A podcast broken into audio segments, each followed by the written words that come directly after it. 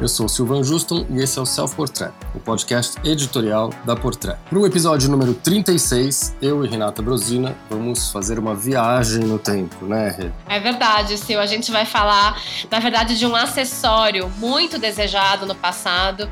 Na verdade, ele era altamente utilitário, né, Sil? Já que a gente está no momento de retomada das viagens com esse arrefecimento um pouco da pandemia ao redor do mundo, acho que o tema viagens é interessante para o momento. E tem mais um gancho, né? Já que você falou desse acessório antigo que está é, sendo renovado pela maior grife de malas do planeta, que é a Louis Vuitton, a gente vai começar falando nesse episódio dos trunks da Louis Vuitton, que eram as malas de viagem de antigamente. Exato, que eles vinham com o formato quase de um guarda-roupa completo, né? Então, assim, a começar aqui em 2021, no dia 4 de agosto, o senhor Louis Vuitton completaria 200 anos.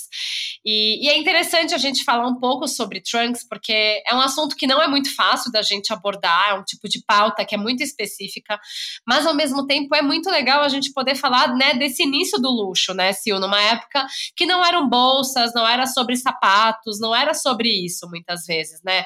Os trunks, de fato, eram é, grandes baús que serviam para fazer toda essa, essa para carregar todos os acessórios, todas as peças de roupa, sapato, de famílias de trem, de carruagens, né, Sil? É, já que o senhor Vuitton teria completado 200 anos no mês passado, nada mais justo do que a gente se debruçar sobre os trunks Louis Vuitton tão famosos e realmente a gente fazer essa viagem no tempo onde viajar era uma peripécia, porque os trunks eram verdadeiras casas ambulantes, né? Eram adaptados obviamente para viagens em navio, tudo menos avião, né? As pessoas carregavam muita coisa dentro desses trunks, os, os tamanhos e os compartimentos eram estratégicos, né? Desde podia ser desde uma penteadeira até um cabideiro completo ali. Era uma época realmente onde viajar era para poucos e bons, né? E não era por um final de semana, né? Se eram viagens normalmente longas. É, e começando por uma viagem, né, que o Louis Vuitton fez a Paris em 1837 a pé de Ancher para de fato começar esse aprendizado todo, né, sobre como trabalhar com a madeira, como trabalhar com o couro. Então ele mais ou menos tinha essa pegada de querer fazer, né, baús, caixas que ajudassem as pessoas a viajar. Na verdade, é interessante também lembrar que o, Louis Vuitton também ficou conhecido e famoso na época é, entre a alta sociedade parisiense porque de fato ele ajudava as mulheres a fazerem as suas malas, a empacotar. Então, no final das contas, o Louis Vuitton ele tinha muito é, essa expertise no trabalho manual. Então, com o tempo, as pessoas, essas clientes, começaram a recorrer a ele para poder fazer uma caixa que coubesse o chapéu, um trunk que coubesse em todos os vestidos. E no final das contas, em 1854, foi quando Louis Vuitton criou a marca. Em 1858 foi quando Louis Vuitton abriu a sua primeira loja na Rue des Capucines, lá em Paris, né, Sil? É, os trunks eram feitos sob encomenda, né, de acordo com as necessidades do cliente, da cliente. Então, é isso. Então, ah, uma cliente que tinha muitos chapéus, ele tinha que fazer um trunk para a cliente viajar com os seus chapéus. Ou um cliente que tinha vários costumes, por exemplo, ele tinha que fazer um trunk adaptado para levar os costumes pendurados, bonitinhos, e com as gavetas para guardar relógios e, e acessórios. Então, era algo muito, muito refinado muito exclusivo, né, e muito personalizado, que é uma, uma coisa que voltou recentemente, né, essa onda do, dos objetos e dos acessórios personalizáveis e customizáveis, né, que seria um luxo mais ao pé da letra, voltou recentemente à ativa, mas acho que ainda não para fazer os trunks, né. A gente fala muito sobre esse savoir-faire francês, né? Que no final das contas, é, não adianta, existe muito dessa tradição de fazer tudo à mão, martelar o prego, fazer todo esse fechamento, né? Das peças serem muito trabalhadas. Né, ao longo do tempo, a gente também consegue ver que a Louis Vuitton manteve isso, independente da criação, se era um trunk ou era uma bolsa.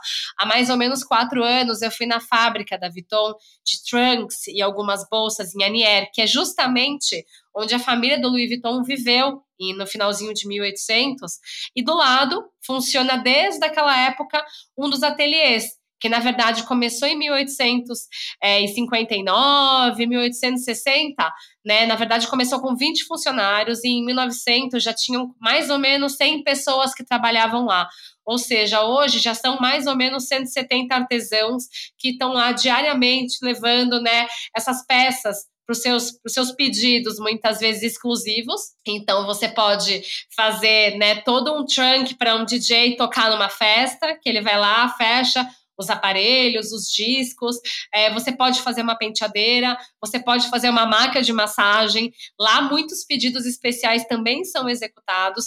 Então, é, todo esse preciosismo é, é muito importante hoje em dia, né, para a gente lembrar o que de fato é o luxo, né, Sil? Exatamente. A, a função do trunk hoje mudou, né? Hoje, antigamente o trunk era exclusivamente um acessório para viajar, né? Para realmente ser prático durante uma viagem longa, normalmente. Hoje em dia, eles continuam sendo produzidos com muita exclusividade, mas com outros formatos, como você citou bem aí. Até a taça da Copa do Mundo, hoje em dia, vai num trunk.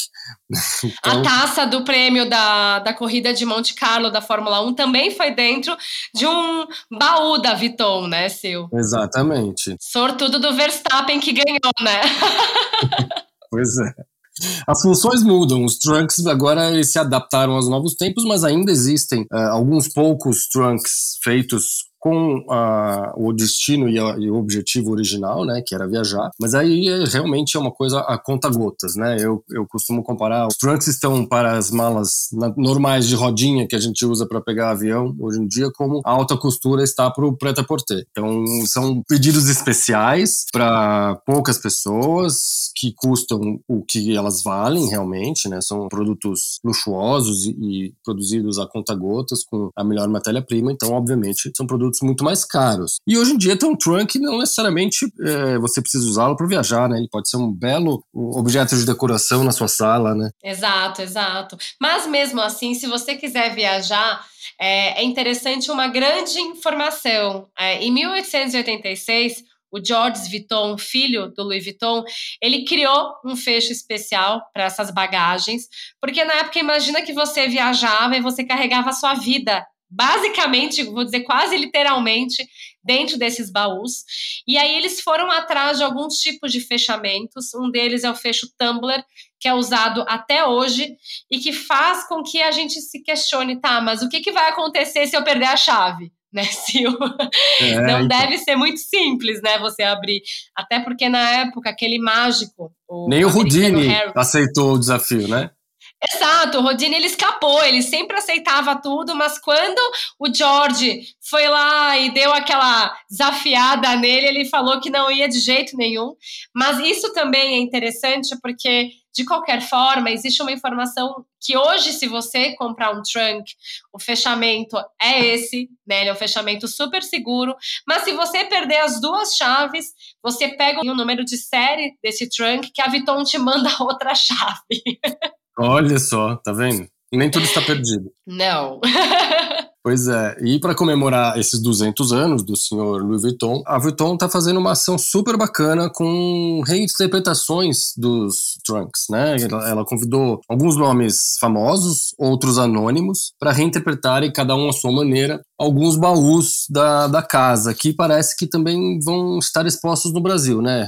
Exato, exato. Na verdade, essa comemoração da Vuitton trouxe o trunk como centro das atenções, porque foi assim que o senhor Vuitton começou.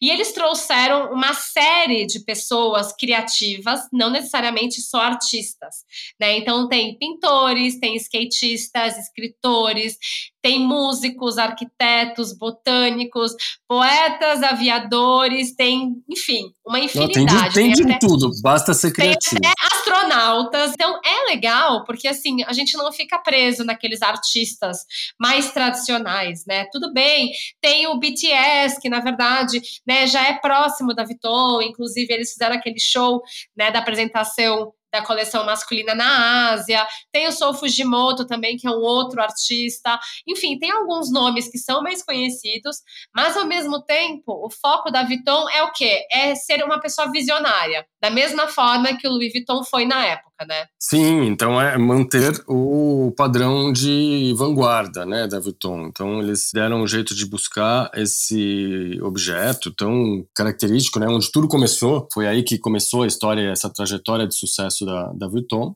e eles foram reinterpretar as origens da marca. Então é uma ação bem bacana e a gente aguarda ansiosamente para ver um desses trunks ao vivo no Brasil. É verdade, é verdade. Agora a gente também tem que mencionar outras duas marcas que também começaram lá em 1800, nesses meados de 1850, 1840, a fazer trunks. Na verdade, acredito que seja né, o, zeitgeist da época, porque eu acredito que muitas famílias viajavam né, de carruagens, de trem, de navios. Então, se a gente for ver, eu lembro que uma vez até saiu uma matéria falando sobre os trunks encontrados no Titanic. Né? E tinham vários trunks que eles conseguiram salvar, obviamente, né? Muitos se perderam, mas ao mesmo tempo era uma tradição. Então não era só a Vuitton que era responsável pelas criações. Tem uma que foi criada inclusive por uma mulher, não foi, Sil? Exatamente, foi a Moiná, que é, foi criada pela Pauline Moiná em 1849. Ela foi a primeira aí do, do, trio, se bem que depois a gente vai falar da Goiás, que tem uma particularidade porque mudou de nome, mas enfim, oficialmente a marca Moiná nasceu em 1849 e o, o legal da gente citar a, a é porque, como você bem disse, a Pauline era a única mulher criadora de Trunks num cenário dominado por homens, né? O senhor Louis Vuitton, o, depois a gente vai ver a fundação da Goyard, que foi o Pierre-François Martin, que fundou em 1792 primeiro. Depois ela mudou de nome em 1853, mas antes disso, Dona Pauline Monat tinha fundado a sua marca em 1849 e se embrenhou aí no, no, nesse universo masculino. O bacana de notar é que cada uma dessas três marcas tem uma identidade bem diferente, né? A Vuitton virou uma, a superpotência que virou, né? A maior marca de acessórios e malas e bolsas do mundo. A Goiás manteve-se discreta, porque também não gosta tanto do marketing como a, a, a Vuitton. E a Moná é ainda mais exclusiva, né? A, a Dona, Pauline, Dona Pauline construiu uma marca que é um, um, segredo bem guardado de quem gosta de trunks, malas e acessórios, né? É verdade. Justamente o grande foco da Pauline era se aproximar mais desse lado mais luxuoso, parisiense, né? Naquele período de Belle Époque também, que ela conseguiu dar um toque muito mais suave para essa construção dos trunks. E, inclusive, é interessante só fazer um parênteses no meio de tudo isso, porque se a gente for ver, as três marcas têm monograma, né, Sil? Exatamente, cada uma com seu monograma. Tem uma série de coincidências, né? Como você falou aí da, do Zeitgeist da época, é, tem o Zeitgeist, acho que as pessoas começaram a viajar de maneiras diferentes, né? Começaram as grandes viagens de navio. Exato, a Revolução Industrial, tudo Exatamente. isso. Exatamente. Né? Acho que isso favoreceu muito. Sim, Acho que isso favoreceu certeza. muito é, essa, esse desejo de viajar, né? essa, essa inspiração de construir trunks para a alta sociedade que se movimentava, começava a cruzar o planeta, seja de navio de, ou, ou, de outras formas. É, existiam uns zeitgeist de viagem ali. As pessoas estavam se movimentando. E, por coincidência, realmente as três marcas surgiram uma em sequência da outra, ali na segunda metade do século XIX, com essa característica do monograma, que era também algo relativamente comum ali na, na época, né? A coisa da, das pessoas pessoas se identificarem por iniciais e monogramas e símbolos e escudos. Exato. Né? Mas tem uma coisa muito curiosa sobre isso, porque é, o primeiro trunk da Vuitton foi feito só com canvas, sem monograma, sem nada disso. E, e, na verdade o monograma ele surgiu mais para quê? Para tentar diferenciar das falsificações, né? E na verdade isso foi uma coincidência para as três marcas, porque na época existe algo também muito curioso. A alta sociedade parisiense não gostava, né, de muitas vezes o nome da marca mostrando para fora o que que era. Eles gostavam de ver etiqueta só por dentro. Então, na época era muito feio você ostentar né, a marca. Ficava aquela coisa bem sutil, algo bem leve. É, e, e a ideia do monograma foi para se diferenciar, apesar de que, assim, na, assim como hoje, na época, o material e a técnica fazia a diferença e te, te entregava que você estava diante de uma peça especial, né? A Moená, por exemplo, usa as mesmas técnicas que ela usava na época eh, nas bolsas atuais. Então, assim, tem a marchetaria, as ferragens, a maneira de pregar o couro, né? Ela usava um couro da Rússia no início do século XX, que era super raro e, e nobre. É uma coisa que ela tenta manter até hoje. Para você ter uma ideia, a Moná, ela fabrica mais ou menos por volta de 30 bolsas por semana, o que é nada, né? Numa escala hoje em dia da indústria do luxo. São 30 bolsas por semana, cada uma feita à mão, né, com as suas características, e cada bolsa demora 3 a 7 dias para ser produzida. Então é algo realmente muito exclusivo e as técnicas antigas são mantidas. Tem um, uma excelência no acabamento e na matéria-prima e na, na, nos processos que fazem com que a, a talvez seja a mais exclusiva das três aí, entre, entre Vuitton e Goiás. Exato, inclusive a loja que fica na Sanoré é super discreta. Então é interessante que a gente consegue ver cada uma num perfil diferente. Inclusive, a Moaná ela é bem próxima da Viton, né, Sil? Porque elas agora fazem parte do mesmo grupo. Exato, exatamente. O grupo LVMH agora é dono da Moná também, e não, mas não há concorrência, né? Apesar de tudo, acho que não, uma aí não vai canibalizar a outra. Os públicos não vão se atropelar. São propostas hoje em dia levemente diferentes, apesar delas terem nascido com um propósito parecido, né? Mas hoje em dia, apesar de toda a excelência da Vuitton, a Moná é uma coisa um pouco mais preciosa. Parece aquela aquela coisinha que você põe na prateleira, aquele bibelô, né? Então acho que para LVMH a, a, marca vai ser trabalhada dessa forma. Porque a gente vê que a Vuitton ela tem um foco hoje muito mais para moda de luxo também, né? A, a Vuitton ela tem de fato as peças tradicionais, os grandes ícones da marca que, né, a gente sabe que são super celebrados, né? O próprio monograma né, o, o LUV foi criado em 1886 e é usado até hoje. Tem também o Demi Canvas, que é aquele, aquele check, né? Aquele xadrezinho em bege e marrom também, que foi criado em 1888 e que são os dois principais monogramas usados pela marca e reinterpretados. Então a gente vê que esses códigos eles se mantêm vivos. E a Vuitton, né, tem as coleções femininas, masculinas. É, cada diretor criativo tem uma pegada diferente para as suas roupas, para seus acessórios. Então, no final das contas, por mais que a Vuitton seja uma super marca de luxo, ela é muito mais global que a Moiná, né? Ela é mais global que a Moiná. A Goiar também é mais, é mais global que a Moiná, né? A Goiar, Exato. inclusive, está aqui no Brasil também. Tem uma loja no, no, no Shopping JK em Guatemi. E, e também tem uma história muito parecida com as outras duas. É, a gente falou aqui que ela começou oficialmente antes de todos, né, em 1792, com outro nome, chamava House of Martin, e a Goyard, com este nome, só veio aparecer em 1853. O François Goyard, que empresta o sobrenome agora à marca, né, desde então, ele, ele era um funcionário, ele, foi, ele era o aprendiz da primeira marca, né, do primeiro ateliê. Ele entrou lá com 17 anos, em 1845. Foi ser treinado pelo, pelo Martin e pelo Morel, que era o sócio dele ali. E o Morel morreu em 52. E quem assumiu a, a casa?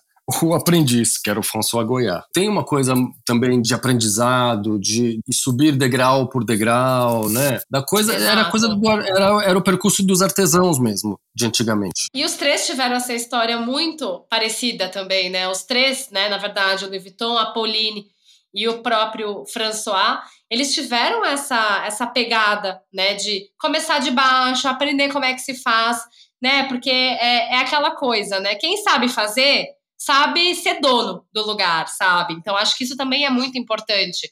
Eles tinham esse conhecimento, então tudo isso foi conquistado depois de muitos anos, né? O Louis Vuitton ele demorou 17 anos do dia que ele começou a trabalhar em Paris com, né, essa proximidade justamente da alta sociedade, mexer com caixas, empacotar. Então acredito também que essa história, né, da Goiás seja também um exemplo de que uma marca ela também pode ser da pessoa que começou a trabalhar como aprendiz, né? Exatamente. E a, a, a trajetória da Goiás é interessante, porque apesar dela não ser totalmente pop e, e com marketing agressivo da, da Vuitton, ela fez alguns movimentos interessantes durante a, a sua trajetória, em, pra, não para popularizar, mas para refrescar a marca, vamos dizer assim, né? para tirar o pó da tradição. Fez algumas versões mais pop e mais fáceis de usar, mais fun da, das famosas totes, né, que, que viraram uma febre, as pessoas levam para a praia, tote da Goiás, que virou uma moda durante um tempo recentemente.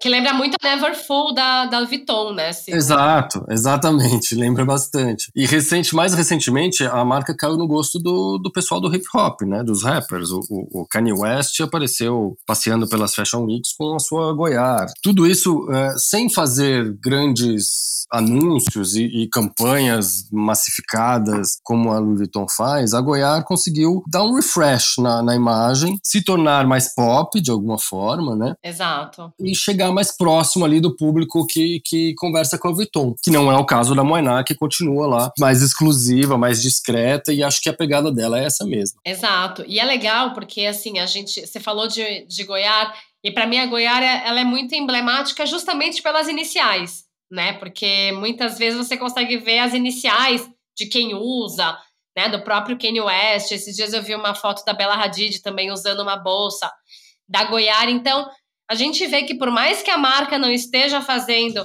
né, um grande apelo marqueteiro, naturalmente as pessoas vão reconhecendo o símbolo do luxo que é a Goiás, seja pelo seu savoir-faire, seja pela sua tradição, né? É, seja pela tela, né? Pelo canvas, é, o, o, desenho clássico da Goiás, que é um símbolo de status, né? Então a pessoa é, é... que é o Goiardini, que é, é aquele canvas que isso. tem aquele formato que é de chevron, né? Tipo aquela Exato. espinha de peixe. É esse mesmo.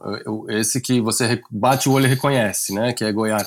Os iniciados sabem que é Goiás. É o, o, o monograma ou damier da Vuitton isso também acaba virando um cartão de visitas. A Moná, por exemplo, é muito mais discreta. Para quem gosta de ostentar, logos, né, e que é adepto da logomania, é, é, mais difícil você se fazer notar com uma Moana. Acho que não, não tem o mesmo apelo. É um outro nicho. E acho que tem uma identidade de cada uma aí muito bem definida dessas três marcas que a gente abordou. Apesar delas atuarem no mesmo nicho, cada uma com a sua bela história, cada uma com produtos incríveis e que fazem a gente ter certeza de que o artesanal não morreu, ainda bem. Ainda tem espaço para produtos produzidos com esmero, a conta-gotas e com os melhores materiais e matérias-primas do planeta, né? Exato, exato. E é sempre bom lembrar né, que cada uma dessas marcas também foi criada por pessoas visionárias, né? A Vuitton, sem dúvida, a Pauline foi a primeira mulher que imagina na época, né, fazer parte desse clã de homens, né, que lideravam as criações dos trunks